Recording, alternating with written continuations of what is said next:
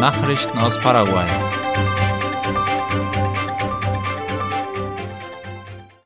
Senaxa hat die Hygienesperren aufgehoben, nachdem die Quellen der Vogelgrippe im Chaco beseitigt wurden. Der Nationale Tiergesundheitsdienst Senaxa hat die Barrieren aufgehoben, die an den Eingängen zum paraguayischen Chaco errichtet worden waren, wie La Nación meldet. Dabei wurde berücksichtigt, dass die wichtigsten Infektionsquellen vollständig beseitigt wurden, so der Generaldirektor für Epidemiologie vom Senaxa, Carlos Ramirez.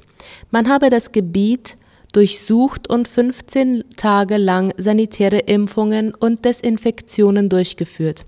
Das Risiko einer Ausbreitung der Vogelgrippe sei jetzt unwahrscheinlich, so Ramirez. Die Institution bleibe aber weiter wachsam, meinte er und fügte hinzu, dass die Krankheit nicht über dem abgeschirmten Gebiet ausgebreitet habe. Bislang mussten 366 Vögel in den Betrieben landesweit aufgrund der Vogelgrippe beseitigt werden. Ramirez wiederholte, dass der Verzehr von Hühnerfleisch und Eiern völlig unbedenklich sei. Das Städtchen San Miguel im Departement Misiones bereitet sich auf die 32. Ausgabe des Festivals der Schafswolle vor. Jedes Jahr lockt dieses Fest Tausende von Touristen an, die das Kunsthandwerk, die Musik und die Gastronomie genießen, wie AWC Color schreibt. Das Festival, das sich eigentlich Oesharagé nennt, besteht aus einer Ausstellung von Handarbeiten aus Wolle wie Decken, Mäntel und dem traditionellen Poncho. Aber auch andere Produkte sowie Konzerte stehen auf dem Programm. Die Stadt San Miguel liegt etwa 188 Kilometer südlich von Asunción an der Fernstraße 1. Ein Stier richtet Schaden in einer Motorradwerkstatt in Luque an. Ein Stier hat in der Stadt Luque eine Motorradwerkstatt angegriffen, wie Ultima Hora berichtet. Er drang sogar in den Verkaufsraum ein, nachdem er ein Motorrad gerammt hatte und die Menschen, die sich dort aufhielten, in die Flucht schlug. Der Vorfall ereignete sich kurz nach 18 Uhr, als der Feierabendverkehr auf den Straßen im vollen Gange war. Trotzdem überquerte der Stier die Straße und rammte danach ein geparktes Motorrad.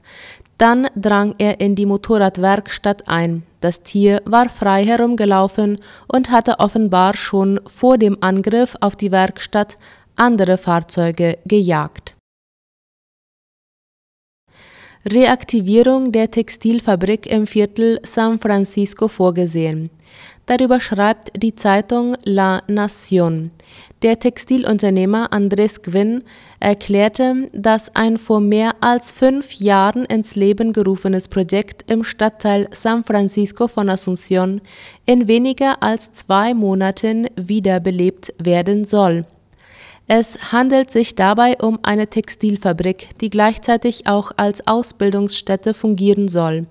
Auf diese Weise könnten 200 Personen Zugang zu Arbeitsplätzen und technischer Ausbildung haben, meint der Unternehmer.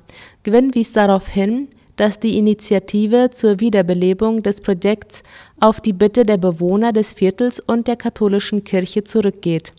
Dieses Mal solle besser mit den zuständigen Ministerien gearbeitet werden, um den Menschen aus der Umgebung Arbeit zu geben und auch eine Ausbildung zu ermöglichen, so der Unternehmer laut der Tageszeitung. Paraguay hat seine touristischen Attraktionen auf der World of Travel Messe in Miami vorgestellt. Paraguay war vor kurzem auf dieser Messe in den Vereinigten Staaten von Amerika vertreten, wie La Nación schreibt. Darüber hinaus ging es aber auch darum, die Vorteile der Investitionen vorzustellen, sowie paraguayische Produkte und Dienstleistungen, wie es heißt. Die Veranstaltung fand vom 31. Mai bis zum 2. Juni im Miami Beach Convention Center in Florida statt. Bei dieser Gelegenheit sprach auch der Generalkonsul von Paraguay in Miami, Justo Apodaca. Er richtete ermutigende Worte an die Anwesenden und hob bei dieser Gelegenheit die Wirtschaft Paraguays hoch. Nachrichten aus aller Welt. Brasilien und Deutschland stärken Partnerschaft. Deutschland fehlen Fachkräfte, während in Brasilien Fachkräfte verschiedener Branchen oft Arbeit suchen. Deshalb haben der deutsche Bundesminister für Arbeit und Soziales Hubertus Heil am Montag mit seinem brasilianischen Amtskollegen Luis Marinho eine gemeinsame Absichtserklärung für faire Einwanderung unterzeichnet. Darüber berichtet Latina Press. Ziel dieser Erklärung ist, faire und vereinfachte Strukturen zu schaffen, um den beidseitigen Fachkräfteaustausch zu fördern. Dabei steht der Bereich Pflege im besonderen Interesse.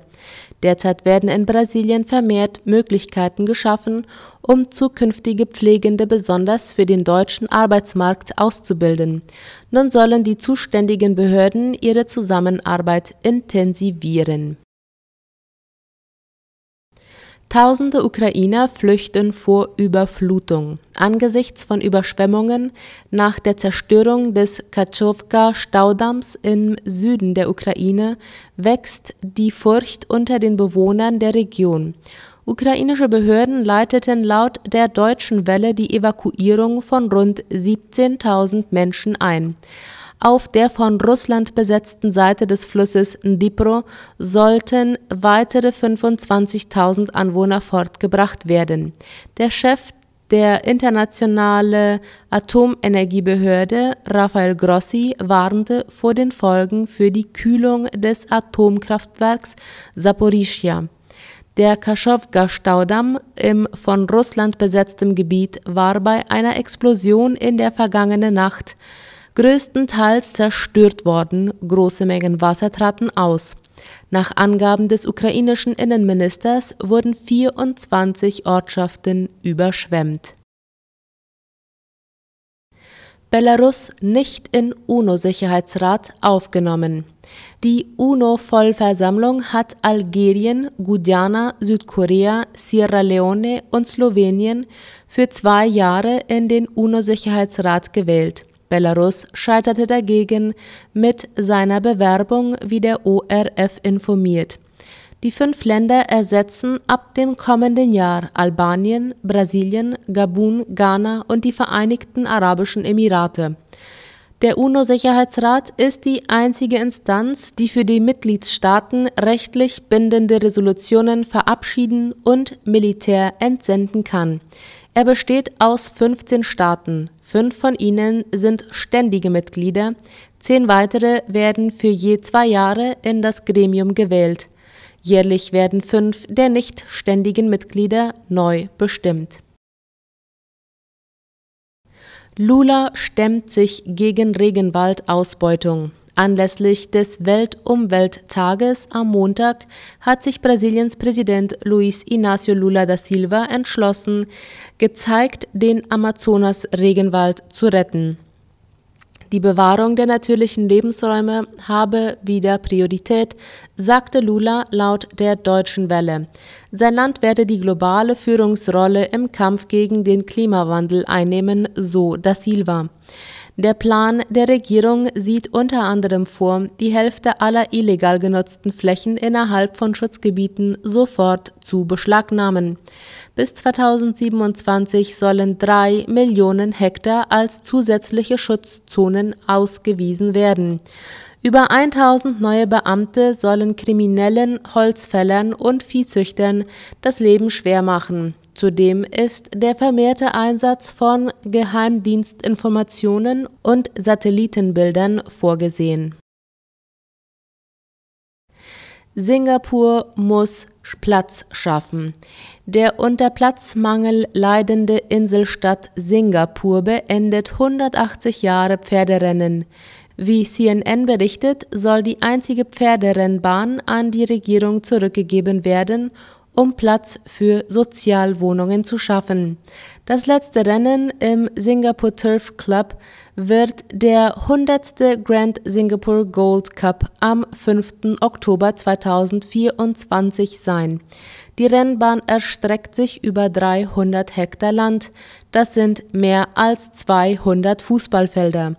In Singapur leben knapp 6 Millionen Menschen auf einer Fläche von weniger als 780 Quadratkilometer. Über 80 Prozent der Einwohner leben in Sozialwohnungen und unbebautes Land ist selten. Soweit die Nachrichten am Dienstag. Ich wünsche einen angenehmen Abend. Auf Wiederhören.